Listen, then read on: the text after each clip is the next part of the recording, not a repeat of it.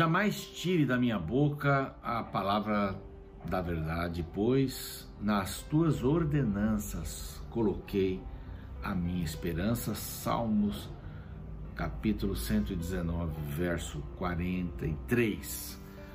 Senhor, a tua palavra tem que estar na minha boca, palavra de verdade, para que eu possa colocar toda a minha esperança nas tuas orientações. Coloca a palavra no meu coração para não pecar contra ti. Também temos esse texto aí, já vimos. Que Deus possa abençoar você, porque esta é a palavra de Deus. E este aqui é o programa Reavivados por Sua Palavra. A gente estuda só a palavra de Deus aqui, um capítulo por dia, um capítulo da Bíblia. E hoje vamos avançando para o capítulo 42 de Gênesis. Já estamos quase no final, são 50 capítulos. Gênesis que tem essa ideia de, o de mostrar o desenvolvimento do povo de Deus, como é que o povo foi formado. Então, desde o capítulo 37, pulando o 38, mas desde o 37 até o 50, José. José e o povo de Israel. Maravilhoso. É, vimos aí coisas interessantes ontem, não é? O sonho de Faraó, sonho de Faraó. José sendo tirado do cárcere, José recebendo uma roupa nova, mas mais do que isso, uma incumbência nova. Deus tinha preparado tudo isso para ele, para que ele pudesse resgatar o povo, o seu povo, e estabelecê-lo ali na terra de Gozen, como a gente vai ver nos próximos capítulos, para que o povo pudesse crescer. Deus estava cuidando do povo. Deus cuida de você, Deus cuida de mim também. O programa Reavivados, Reavivado por Sua Palavra está no YouTube, nosso canal é Reavivados por Sua Palavra NT. Basta você ir lá, clicar no inscrever-se, dar o seu joinha ali, o seu like e também clicar no sininho para ter as novidades, para fazer parte desta família maravilhosa. A você que está aí todos os dias às seis da manhã, às três da manhã no Repeteco, também nosso abraço, no NT Play. Poxa, quantas, quantas oportunidades a gente tem de estudar a palavra de Deus. Eu tenho aqui no meu computador alguns de hoje, né? Lógico, esse programa é gravado, mas pessoas que nos acompanham, né? Está aí, ó. O Diamantino Filho, bom dia, bom dia. É, vê o programa cedinho, né? A Lourdes Granato também, possamos fazer sempre a vontade de Deus, ela diz aqui. É isso mesmo, né? Que coisa maravilhosa a gente poder fazer a vontade de Deus, tomar as decisões corretas. Temos outros nomes, a Patrícia Lopes também, de Macajuba, Bahia, já falamos aqui esses dias sobre ela também e outros tantos que assistem o programa. Nosso abraço para você. Então, agora vamos, é, vamos receber os irmãos de José no Egito. Nós estamos com José ali no Egito, ele passa os sete anos de fartura e esta história linda vai dar sua continuidade. Nós vamos saber coisas maravilhosas. Aqui começa uma parte muito emocionante, né? Até o encontro de José com os seus irmãos e ele se eh, revela. Que coisa espetacular! Quem poderia imaginar isso, né? A gente volta já já, depois do intervalo, com o capítulo 42. Não saia daí.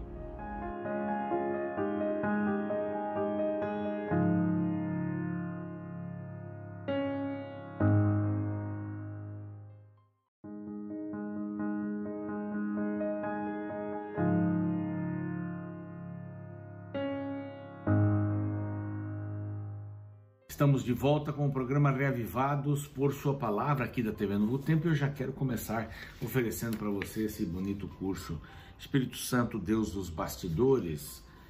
É, são 15 lições muito bem preparadas. Olha, Espírito Santo do Antigo Testamento, do Novo Testamento e assim vai. Basta ligar para esse número aqui para você receber gratuitamente esta revista em casa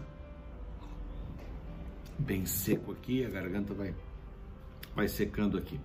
Muito bem, vamos lá para o capítulo 42. O título geral que eu dei aqui foi é, quando 42 e 43, eles estão bem ligados, né? Mas quando os sonhos se realizam, quando os sonhos se realizam. Agora aqueles sonhos de José lá atrás, os primeiros sonhos, não é? dos feixes se curvando ao seu feixe uh, da colheita, não é?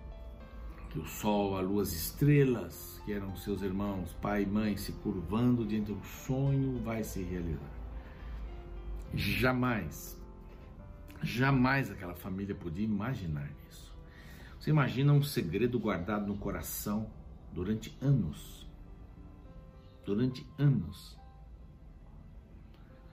Eles já nem pensavam, nem imaginavam que José estivesse vivo. A vida de um escravo era muito curta. Eles jamais podiam imaginar o lugar onde José estava. Jamais podiam imaginar. Sete anos de fartura, sete anos de fome e miséria. E José, aí mais ou menos um, dois anos da fome, dessa época de fome, recebe a visita dos seus irmãos. Ele cuidava, segundo o que a Bíblia diz, ele cuidava desses contatos com estrangeiros e tinha intérpretes. Vamos ver aqui que ele tinha um intérprete que fingia, né? Fingia não, ia traduzindo para ele. Ninguém sabia, sabia que eram seus irmãos. Ninguém sabia. Mas aqui diz assim o, o tempo de prova para eles. Sabedor Jacó, de que havia mantimento no Egito, disse aos seus filhos: Porque estáis aí a olhar uns para os outros? Ah, vamos lá, vamos para o Egito. Descei até lá, comprai alimentos. Ah, Jacó, Israel tinha dinheiro para isso. Então desceram dez dos irmãos, verso 3, para comprar cereal do Egito. A Benjamim, irmão de José, verso 4, não enviou Jacó. Você sabe que a mãe, lembra disso, né? a mãe de Benjamim morreu no dia do seu parto, né? no momento do seu parto. E a mãe de Benjamim era a mãe era Rebeca, mãe de José, a mulher amada, por quem Jacó trabalhou sete anos. E quando foi recebê-la, foi enganado por Labão. Lembra dessa história, né? Bom, Jacó não enviou para que não sucedesse algum desastre, diz aqui o 4. Entre os que iam, pois, para lá, foram também os filhos de Israel, porque havia fome na terra de Canaã e ele, é, eles são recebidos com palavras duras. José era governador da terra, como eu disse aqui. Ele que vendia a todos os povos da terra. E os irmãos de José vieram e se prostraram o rosto em terra perante ele. Olha só, os irmãos se prostrando diante dele. Sonho de José, o primeiro sonho. Primeiro encontro.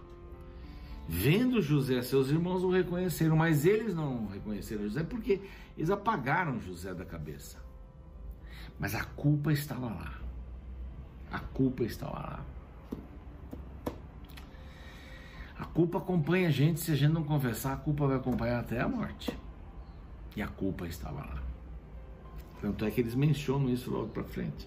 José os reconheceu, mas eles não o reconheceram. Então se lembrou José dos sonhos, verso 9. E olhou para eles e disse assim: Vocês são espiões. Com tradução. Ele não falava diretamente com eles. Vocês são espiões e vieram ver os pontos fracos da terra. Não, não, não, não somos, não. Aí eles começaram a falar. Verso 11. Somos todos filhos de um mesmo homem, somos, somos homens honestos. Os teus servos não são espiões, somos honestos. Bom, podiam ser honestos, né? mas tinham feito uma coisa bem ruim. Ele, porém, lhes respondeu: Nada disso, pelo contrário, viesse aqui para ver os pontos fracos da terra nós, teus servos, somos doze irmãos. O que, que lembraram de, de José? Olha lá, lembraram de José, mas não reconheceram José. Viu como estava ali na cabeça? Nós somos doze irmãos, filhos de um homem. O mais novo está com ele, nosso pai, e o outro não existe. Opa! Olha ele ali. Ele estava na frente deles. O outro já não existe, sim. Então lhes falou José: vocês são espiões. São espiões. Palavras duras aqui, não? Palavras duras. Fome, palavras duras. Aí vem o confinamento. E os meteu juntos na prisão, verso 17. Três dias. Três dias. Bom, eu vou fazer uma prova com vocês. Verso 15. Daqui vocês não vão sair sem primeiro que venha o irmão mais novo. vocês vão ficar presos. Vocês são espiões. Os prendeu por três dias, mas no terceiro dia disse-lhe José: Fazer o seguinte, viveis, porque eu, eu temo a Deus. Eu temo a Deus. Eles não entenderam isso daí, né? Se sois homens honestos, um vai ficar aqui, um vai ficar detido. Mas levem ou tragam o mais novo para eu saber que vocês não estão mentindo, tá bom? Isso era coisa de meses, isso era coisa de tempo, isso era uma coisa de tempo. Não era, não era, pega o, jato, vai lá, volta no dia seguinte. Não, isso era uma coisa de tempo. Trazei-me vosso irmão mais novo. Era o seu irmão, era Benjamim. Me tragam Benjamim aqui. Eu não sabia quem era. Né? Aí vem uma confissão. Olha, olha o verso 21. Então disseram uns aos outros: Na verdade, somos culpados. No tocante a nosso irmão, pois lhe vimos a angústia de alma quando nos rogava e não lhe acudimos, por isso nos vem essa ansiedade. Aí José não foi assim, ah, tudo bem, vocês querem que eu seja preso? Não. José pedia, por favor, não façam isso, não me vendam. E isso não saía da cabeça deles. Culpa. A culpa ela muda completamente a vida da gente. Se a gente não resolver isso, a gente pode ficar enfermo e morrer por, por causa da culpa tenho acompanhado algumas pessoas um pouco antes da morte e algumas querem confessar alguma coisa que fizeram, querem estar em paz. Outras, eu estou em paz, pastor, estou em paz. Não, não odeio ninguém, não carrego mais nada. Eu já entreguei meu fardo. Eles estavam com a culpa no coração. É angústia de alma. Angústia de alma e ansiedade. angústia de alma dele, de José e a ansiedade nossa, porque esse assunto não ficou resolvido. Respondeu Rubem: Não vos disse eu, porque Rubem tentou ajudá-lo, né? Não pequeis contra o jovem, não falei isso eu, e não me quisesse ouvir, pois vedes aí que se requer de nós o seu sangue. A confissão. Eles, porém, não sabiam que José estava entendendo tudo, porque eles falavam por intérprete. Mas ele estava entendendo tudo retirou-se deles e foi chorar. Momento difícil. Depois disse assim: Bom, tá bom, fique Simeão, vamos algemá-lo. Isso foi feito na presença dele, deles e eles foram para a terra. Um período de tensão, hein? Mas tinha um outro gancho aqui. Estava indo embora do Egito. Simeão estava lá preso, esperando que os irmãos trouxessem o mais novo Benjamim eh, para soltar Simeão. Então eles tinham que voltar. Quando estavam subindo, o que aconteceu? Ele encheu os sacos de todos o, o, carregamento, os cereais, para levarem para a terra de Canaã. Mas ele colocou o dinheiro ali. Todo o dinheiro que eles pagaram estava lá dentro cada um um saco de cereal. E carregaram cereal sobre o jumento e partiram dali. Ah, abriram um deles, o saco de cereal, abriu um, do, um dos sacos de cereais para dar de comer o seu jumento na estalagem e deu com dinheiro na boca do saco do cereal. Ai, meu pai. Olha a frase. Então disse os irmãos, aos irmãos: Devolveram o meu dinheiro, aqui está na boca desfaleceu-se-lhes o coração e atemorizados, um momento de medo, perplexidade, um período de tensão. Que é isto que Deus nos fez? Ah, Deus está fazendo agora? É Deus quem fez isso? É Deus quem está punindo vocês pela morte de José? Não. Eles imaginaram isso e carregaram isso. Carregaram. Chegaram a Jacó, contaram tudo para Jacó. Foram contando todos os detalhes. Ele nos tratou asperamente e nos confundiu com espiões. Somos homens honestos, dissemos. Um já não existe. Somos doze, mas um já morreu e temos o mais novo. Nisto conhecerei que sois honestos, deixai comigo um, disse José, e venham trazer o mais novo, para que eu saiba que vocês são homens honestos. E quando viram todos os sacos de cereal, de cereais, todos tinham o dinheiro restituído. Ficaram com medo. Ficaram desesperadamente com medo. Então lhes disse Jacó, seu pai, verso 36: Tendes-me privado de filhos. José já não existe. Ele não sabia tudo, né? José já não existe. Simeão não está aqui. E vocês vão levar Benjamim? Que isso? Mas Rubens disse ao seu pai: Ela mata meus filhos e tal, etc. Ele, porém, disse: Meu filho não descerá convosco. Porque se acontecer alguma coisa com ele, eu morro. Não, vai descer. Suspense, suspense, suspense. Como isso vai acontecer? Ele não sabia o que estava acontecendo. Mas nós vamos ver no capítulo 43 que passou tempo, viu? Deixaram o camarada lá. Eles estavam com medo de fazer alguma coisa e só voltaram quando a coisa apertou mesmo. E nós vamos ver o que, que acontece aqui. Você que não, não, não tem acompanhado, não sabe a história bíblica, vai se surpreender. A culpa é uma coisa terrível. Nós temos que lidar com ela ou vamos viver com ela. Eles estavam com o coração cheio desta mágoa, dessa ansiedade e explodiram diante de José que ouviu tudo. Eles se curvaram diante de José, olha o sonho se realizando. Então não despreze nada na vida, não despreze nenhum infortúnio na sua vida, não despreze, porque através dele Deus poderá lhe fazer aprender uma lição extraordinária. Não carregue culpas no seu coração. Resolva isso. Resolva com a pessoa ofendida. Resolva com o ambiente que você, as pessoas, contexto. Resolva. Entregue nas mãos de Deus. Ele vai apagar isso e vai lançar no fundo do mar. Você vai. Show a ansiedade.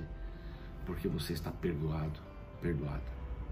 Lindas lições de José, não? Vamos ter outras. E vamos aguardar isso. Vamos orar.